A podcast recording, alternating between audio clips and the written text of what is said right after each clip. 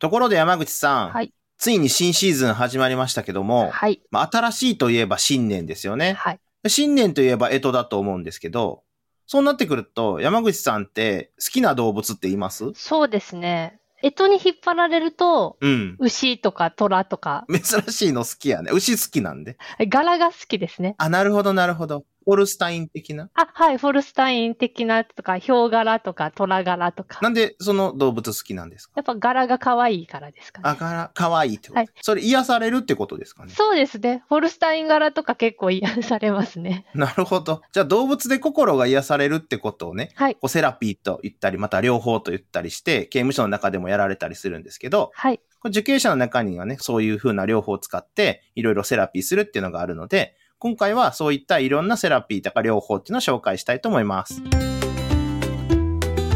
まるちゃん教授の罪な話、市民のための犯罪学。刑事政策犯罪学を専門とする立正大学教授で一般社団法人刑事司法未来の丸山康弘です。同じく刑事司法未来の山口由紀です。このトーク番組は一般社団法人刑事司法未来が送るこれまでとは異なった視点から罪と罰を考えるものです。ニュースでは聞けない犯罪学、刑事政策の話について分かりやすく解説をしていきます。お堅いテーマですが、なるべく親しみやすい形でお伝えできればと思います。よろしくお願いします。よろしくお願いします。今日は動物に癒されるっていうことで、アニマルセラピーのお話かと思うんですけど、まず日本ではどんなアニマルセラピーがあったりするんですか？これ今皆さんが聞いていただいている今この現時点でどれが行われているかっていうのはちょっとその時その時で違ったりするので今まさに行われているかどうかちょっとその時で違うんですけど例えば今までこういうの行われてきましたよっていうやつをこういろいろ説明すると例えば島根朝日の社会復帰促進センターでパピープログラムっていうのをされていて子犬を育てたりとか犬を育てたりとかしながらき物と向き合っていくってことをされていったりとか、あとは富山刑務所の方でアニマルセラピーをされていて、ここではモルモットを育てて赤ちゃんから育てていくとか、ハツカネズミの赤ちゃんに育てていくとか、そういったちっちゃい頃から育ててって、で、生き物を育てるってことを通してセラピーをやっていくっていうことを例えばやってたりしますね。あとはホースセラピーもやってるところもあったりとか、いろんなことに取り組まれてます。それはどういう効果とかがあったりするんですか？効果っていうよりは、まだそんなちゃんとしたエビデンスが出てるというよりは、こういうのを目指してるんじゃないかっていうので説明されてたりするのは、例えば、アニマルセラピーを結構早めに導入されている播磨社会復帰促進センター、加古川にあるところですね。こういうところが狙いとしてやったのは、例えば精神疾患とか、知的障害のある受刑者を対象に行ってたりとかしていて、で、ここのセンターの説明によると、それをやることでもっと今までとは違った感情を表現することの練習にしたりとか、あとはその動物だけじゃなくて、調教師さんとかですね、いろんな人とも話していかないと、自分が気づいたその動物の部分に関して、あ、これってこういう症状なんですけど、どうしたらいいですかとか、こんな風に困ってるんですけど、どうしたらいいですかって人とのコミュニケーションもできていくし、で、そうやって人と人とがこう話せたり、コミュニケーションが取れるっていう能力がついてくると、そのアニマルセラピーを通じて他のこと、だから社会復帰に向けての他の動作にもつながっていくし、例えば刑務作業をやっていくときも、いろんな作業の指導を受けるときとかに、こういう風にやった方が伝わるなとか、今までこう一人で済ませてたことを、アニマルセラピーを通じて、動物だけじゃなくて人とのやりとりもつながっていくし、そういったことで、コミュニケーション能力がついて、技術とかがついてっていうような風なことが目指されてやってるみたいですね。心のケアだったりとか、うん。まあそのコミュニケーションがうまくできない人の、まあリハビリと言ったらあれですけど、人と接するときの橋渡し的にアニマルセラピーが使われているっていうことなんですね。うん、そうですね。動物以外のセラピーっていうのもあるんですか？うん。まあ、セラピーっていうプログラムとかってことですよね。はい。っていくと、例えば、法務省のホームページで紹介されているのでいくと、青葉女子学園っていうところが、はい。創立記念日に合わせて学園祭を実施されてるみたいで、で、そこで創作のオペレッタを上演してるんですって。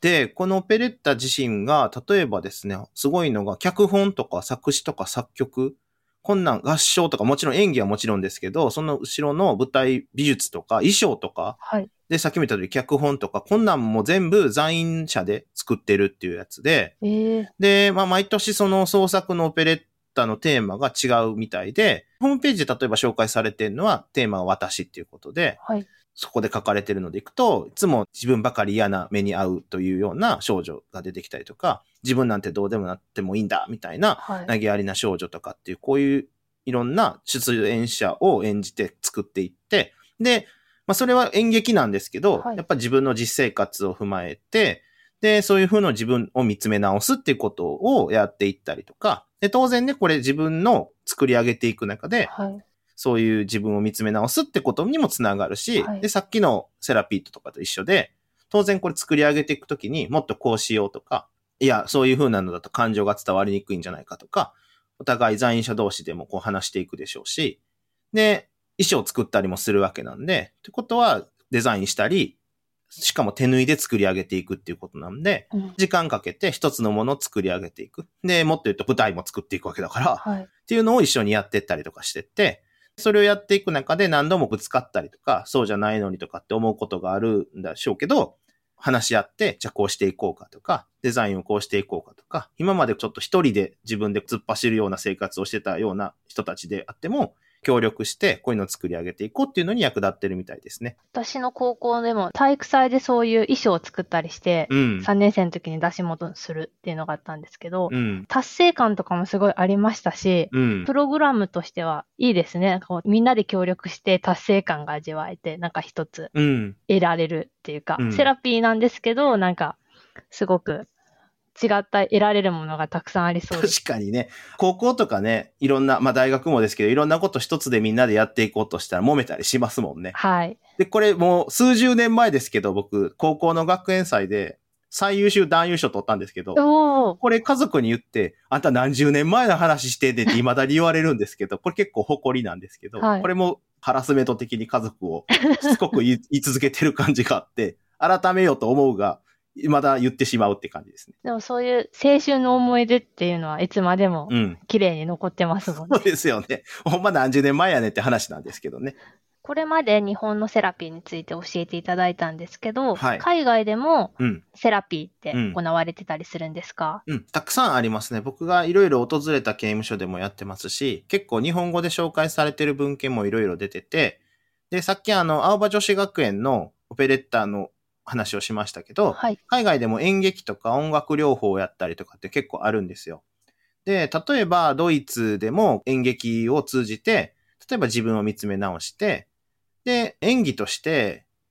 事件の被害者役やってみるとかするあと、ーそれロールプレイングもできるわけですよね。はいこういう事件に巻き込まれたら、あ、こういう気持ちになるだろうし、はい。で、感情表現するにはこうしていかないといけないんだなとかっていうような自己投影をしてて、ロールプレイしていくわけですよね。はい。これ結構、別に演劇だけじゃなくて、ロールプレイをしながら、被害者の立場に立って考えてみるとかっていう、そのもの自体のプログラムもあったりするんですけど、これは演劇を通じてそういうことに向き合っていけたりするし、で、さっきのオペレッタと一緒で、はい。舞台を作っていく中で、他の人と協力していかないといけないしっていうのもあるし、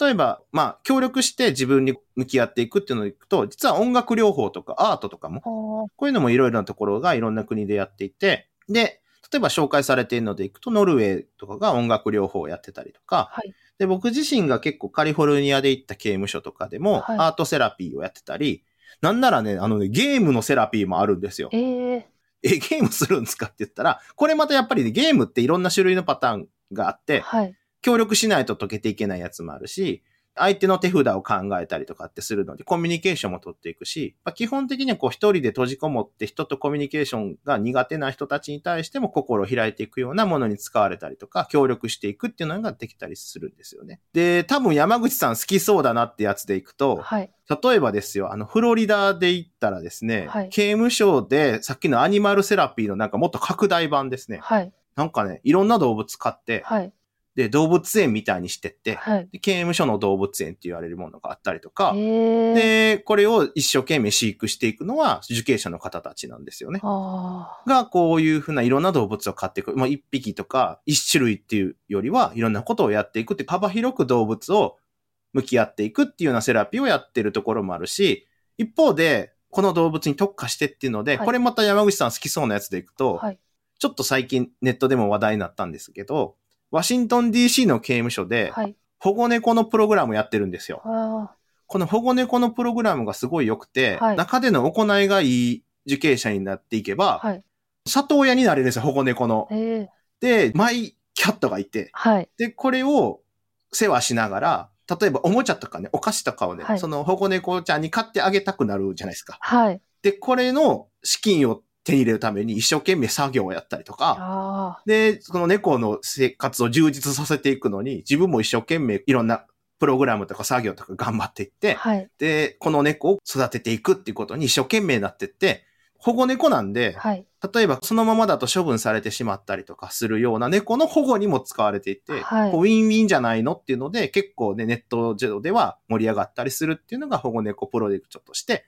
行われたりするんですよね。いろんなセラピーがあるんだなっていうのをうん。知ったんですけど、うん。ドイツのロールプレイングとかだと、うんなんか、日本のっていうか、なんかうん模擬裁判に似てるなっていうのをちょっと感じましたね。自分が被告人だった時のことをう、ん。模擬裁判で再現するみたいなうん。感じだったりとか、模擬裁判とかももしかしたらセラピーになり得るのかなっていうのを感じたりとか、うん。アートとかもすごく、私もなんか絵描いたりするの好きなので、あ結構絵描いてると、はい。癒されたりするなっていうのを、古典しようよ、今度。じゃあ。すごい独特な絵描きますけど独。特な絵描くの。返しも独特やもんね。ありがとうございます。あとなんかその猫ちゃんの保護猫プログラムは、うん。結構なんかひ自分が必要とされる存在になるっていうのがうん。いいなって思って、うん確かに私も実家に猫いるんですけど、うん猫ちゃんのためにうん。なんか買ってあげたいなとかうん。あるのグでッ、ズをね。はい。うん。ウィンウィンの関係ってうんいろんなウィンウィンの関係があるなっていうのを、うんお互いを必要としてとか、生活の向上とかもすごくそうですよね。感じました。これね、やっぱりね、一筋縄でいかないと思うんですよ。猫側もね、これ保護猫って。僕ね、保護犬を引き取って里親というか育ててるんですけど、うはい。ちの保護犬は100%野犬で育ってた子なんですね。生まれた時から山育ちで。あなので、人のこととかすごい怖がるし音とかにもすごい敏感だし、よくね、保護犬とか保護猫っていうと、人に飼われてたやつが捨てられたとか、はいなんか虐待受けてたとか、多頭飼いだったとかっていうようなイメージもあるんですけど、あ、はい。うちのワンコはたまたまその山育ちの100%ワイルドライフを過ごしてたやつで、あで、少しずつなんですね、本当に、あ、今日はなんか手から食べてくれたとか、なんかちょっと寄ってきたとか、あ、尻尾がちょっと上がったとか、で、くっついて寝てくれるようになったとか、これが本当毎日ちょっとずつで、で、進んだなと思ったらまたビャーンって逃げるとか、っていうのの繰り返しなんで、で、これって普通に、まあ動物飼うのはいろいろな意味でいろんな大変さがあるんですけど、また独特のこういう保護猫とか保護犬に対する大変さっていうのもあるから、あ、はい。多分向き合っていく中で、ただ可愛がるっていうだけじゃなくて、はい。じゃあこうなかなか言うことを聞かない子にどうしていこうかとか、はい。これも自分自身を見つめ直すのに使われたりするんじゃないかなとかって思ったりしますね。最近、日本では絵本のプロジェクトっていうのをされてるっていうのを知ったんですけど、あ、やってますね。それについてもちょっと教えていただきたいんですけれども、うん。山口にあるあの、はい。峰社会復帰促進センターっていうところで、女性の受刑者、女刑の被収容者に向けてやっているっていうプロジェクトがありまして、これ絆プログラムっていうのがあるんですね。はい。で、これって受刑者が受講生になるんですけど、はい。そのプログラムではその受講者が自ら絵本を選ぶんですね。結構何十冊もある中で、どれを選ぶかってとこからだいぶ時間をかけて絵本をたくさん読んで、で、自分の社会に残してきた家で待ってる子供に向けて絵本を読み聞かせするのを音を取って、で、その CD なりを届けると、子供に届けるっていうのが目標なんですけど、で、それもどんな本が自分の子供に向けて読むのがいいのかとか、はい。で、同時に自分と向き合っていったりするんですけど、まあ、そのためにまずその大量にある本の中から、どれが一番自分に合ってるか、で、どれが一番自分の子供に合ってるか、で、今の状態を絵本を通じてこう伝えるっていうのにどれがいいかっていう本選びからすごい丁寧にやっていって、で、今度選ぶだけじゃなくて、どうやったら自分の気持ちをその絵本に乗せて発信できるかっていうのをグループワークでやっていくわけですね。はい。で、何度も何度も何度も何度も読むんですよ。で、こここういうふうに感情を込めた方がこういう気持ちだと伝わりますねとか、いや、これただ読んでるだけだとあなたの気持ちは伝わってないですよとかっていうのをこうグループで他の人のも聞いたり、で、自分のも発表して、いや、ここもっとこうした方が伝わるんじゃない？とかっていうのをみんなでやっていって、で、それぞれが自分に向き合っていくのに加えて、仲間のそのグループセラピーの中で、あ、彼女はこういうふうなことに向き合っていくんだな、みたいなことをやっていくプログラムですね。やっぱり気持ちを表現したりだとか、うん、人の気持ちを察したりとか、うん、コミュニケーションに通じるっていうようなところがやっぱセラピーにはあるんだなっていうのを感じたのと、うん、あと、私も子供の頃に母親に読んでもらった本って、すごく心に残っていて、うん、今でもやっぱり絵本といえばで思い出すのって、小さい頃に母に読んでもらった本とか、まあ父に読んでもらった本とか、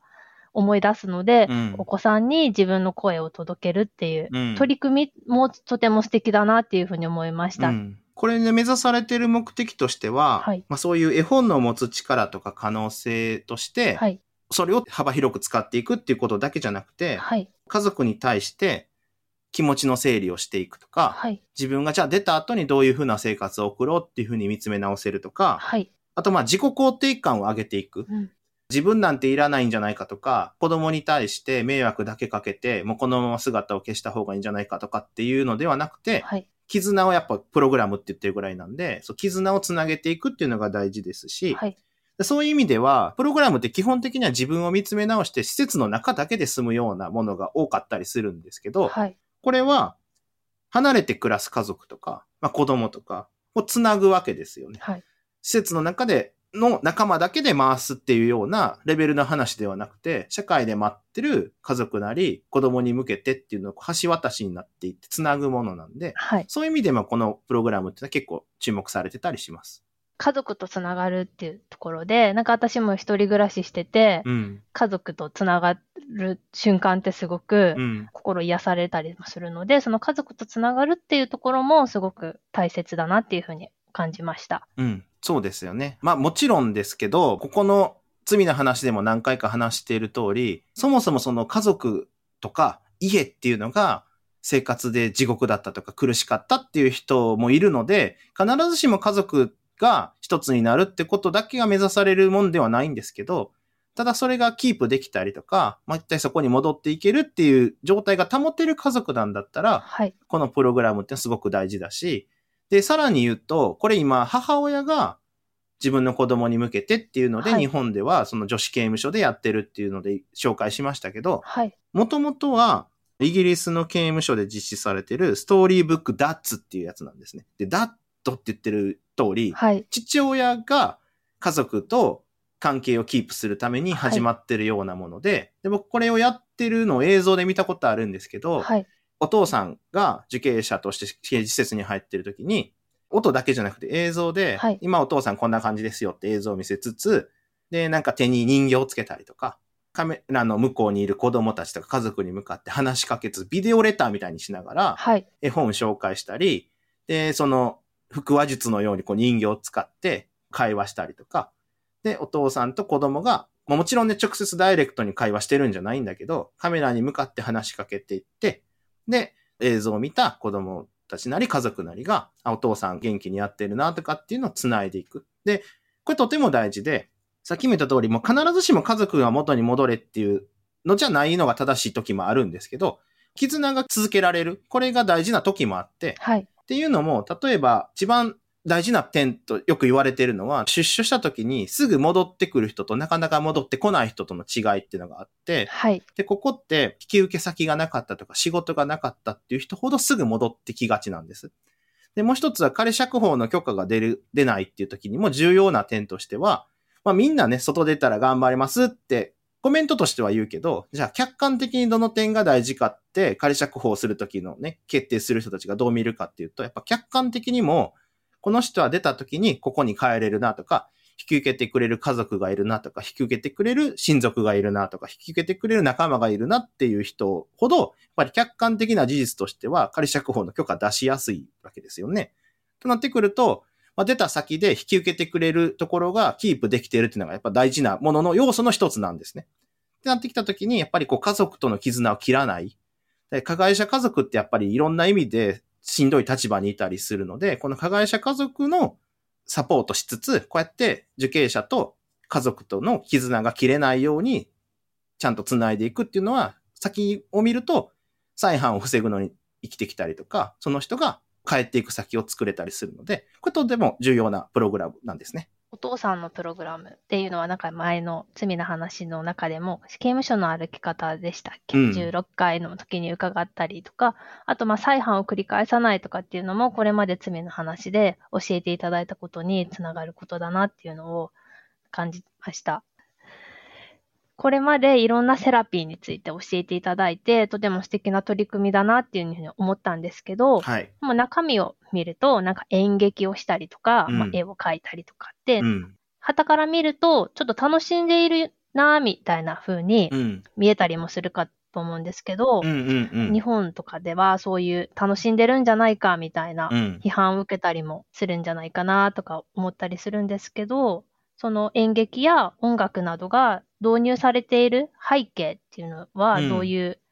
背景があったりするんでしょうか、これは、以前も話したかもしれないんですけど、はい。反省させるほど再犯増えるっていうのが犯罪学ではエビデンスが出てたりするんですね。で、やっぱ倫理的に正しいことっていうと、やっぱ反省すべきだし、悔い改めるべきだし、刑務所の中では被害者のことを思って、毎日過ごすべきだっていう。べき論で言うとそうだし、はいで、そういうプログラムもされてるんですよ。はい。実際ね。ただ、それだけじゃなくて、やっぱりなぜ反省させるほど再犯増えるっていうふうなことが言われたかっていうと、やっぱり心に訴えかけって、内面だけで反省せよ反省せよって進めても、はい。まあ、そもそもこの実生活とか社会生活の中で、あまりこう恵まれた生活じゃなかった方ってのも結構いるわけですね。例えば知的な障害があってとか、はい学習障害があって、学校ではうまくいってこなかったとか、まあそれも加えて家族でも虐待を受けてきたとか、まあ働いても仕事場で差別や虐待を受けて、いじめに遭ってきたっていうような方々っていうのが結構いらっしゃって、はい。もう自分さえどうでもいいと思ってる方もそれなりにいらっしゃるんですよ。で、ぱ自分を大事にできない人がやっぱ他人も大事にしたりとか、この社会に生まれてきてよかったっていうような考えにはなかなかいかない場合があって、はい。こういう人にお前が悪いお前が悪いっていうこう反省を強いるものだけをやってても、さらに鬱が進むだけなんですね。はい。っていうよりは行動パターンを変えて、いくっていうのが再犯を防ぐのにいいんじゃないかってこう犯罪学では言われてたっていう意味で、さっきの反省させるほど再犯増えるんじゃないかって話なんですけど、それだけじゃなくて、こういうセラピーを通して、これを何回も説明してきたんですけど、自分だけで完結してきたような生活っていうところに、他の人と共同して、で、協力して解決策を目指していくとか、まあ、生き物を通じて自分を見つめ直してとか、演劇を通じて、あ、相手ってこういう気持ちになってたのかって考えたりできるわけですよね。初めて被害者の役をやってみて、あ、こんなことされたらすごい腹立つなとか、っていうことを通じて自分を見つめ直すっていうのを使えていくので、確かにそれをなんか楽しくわははってやってたら反省すべきだろって思うのは、気持ちとしては確かにあり得るんですけど、一方で、初めて自分を見つめ直して、で、それを経たからこそ反省につながるとか、被害者のことを考えれるってことにつながっていくので、これはもう世界中でセラピーとしては進んでいくだろうなと思っているので、まあ日本でもこうやって進んでいけばいいなとは思いますね。将来日本でもうん。どんどん導入される可能性っていうのはあるんですか？これはまあ可能性だけの話でいきますと、まあそうなっていけばいいなと思ってて、今ってほら、現行法でいくと、懲役刑とかっていうのはね、所定の作業を行うって書いてあって、一律に横並びに同じように作業をせよ。これが罰なんでっていうようなことをやってるんですけど、はい。まあ、2025年から懲役刑と禁錮刑がなくなって、拘禁刑っていうのに変わっていくんですね。はい。これが改善構成を図るために必要な時は、こう作業するとか指導するっていうふうに変わっていくので、はい。もうもう少しこう、刑の個別化というか、一人一人に合ったものに向き合って、で、改善構成を図るためにっていうふうに進んでいけば、はい。まあ、今まで通り横並びで同じ罰をしとけっていうんじゃなくて、この人に合ったっていうことを、それぞれの施設が前向きに考えていけば、こういうのをどんどん発展させていくってなっていけばいいなとは思ってます。はい。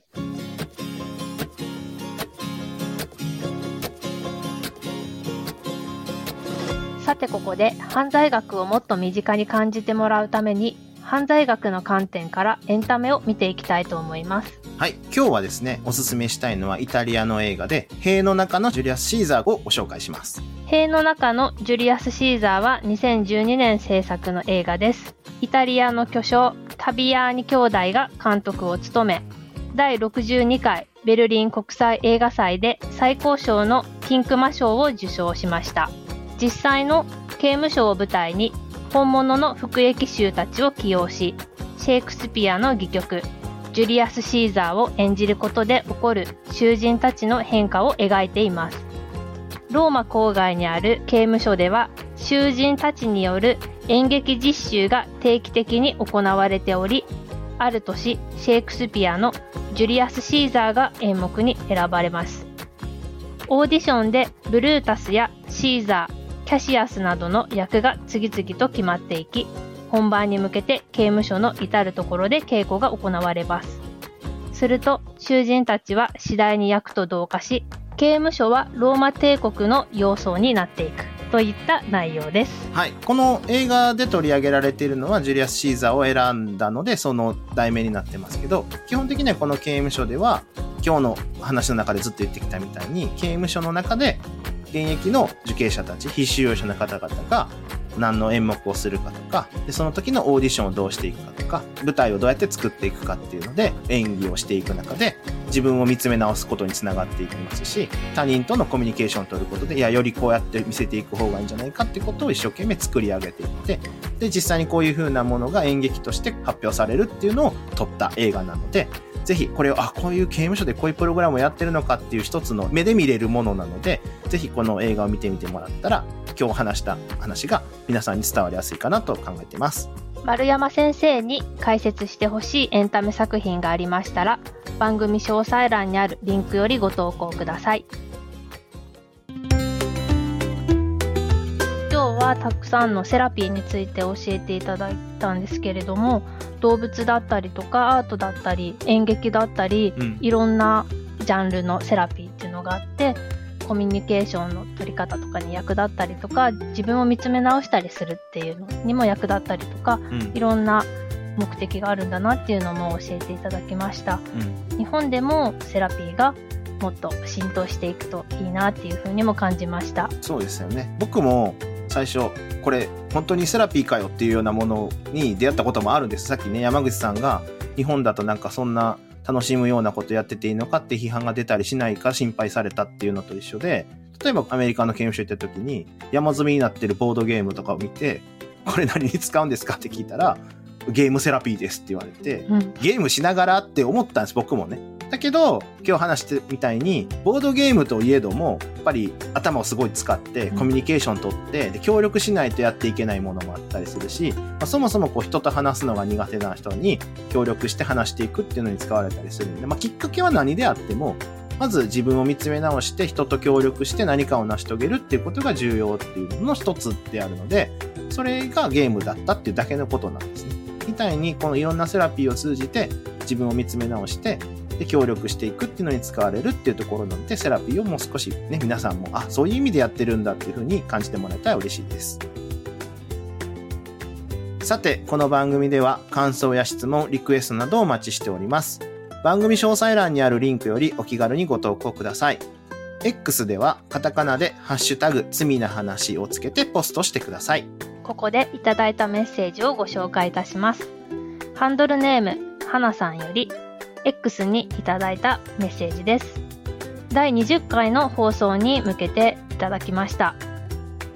実名報道については何度か丸山先生から考えるきっかけをいただいています。成人と未成年、18歳から20歳でも扱われ方が異なるんですね。ご紹介いただいたエンタメはとても興味があります。罪な話はきっとたくさんの方に知られる番組になると思わずにはいられません。こんなに面白いんですもの。といただいております。いや、素敵。ありがとう素ございます。敵ですね。ありがとうございます。本当にたくさんメッセージもいただいてまして、ありがとうございます。配信のない火曜日、毎月第1、第3火曜日の夜9時30分から X のスペースで罪な話で裏話を開催しています。ポッドキャストで話しきれなかった内容や、スペースに参加してくださった皆さんの質問にお答えしています。こちらのご参加もお待ちしております。また、私が所属する一般社団法人刑事司法未来でも犯罪学や刑事政策について発信しています。刑事司法未来で検索してみてください。それではまたお会いしましょう。お相手は丸山康弘と山口ゆきでした。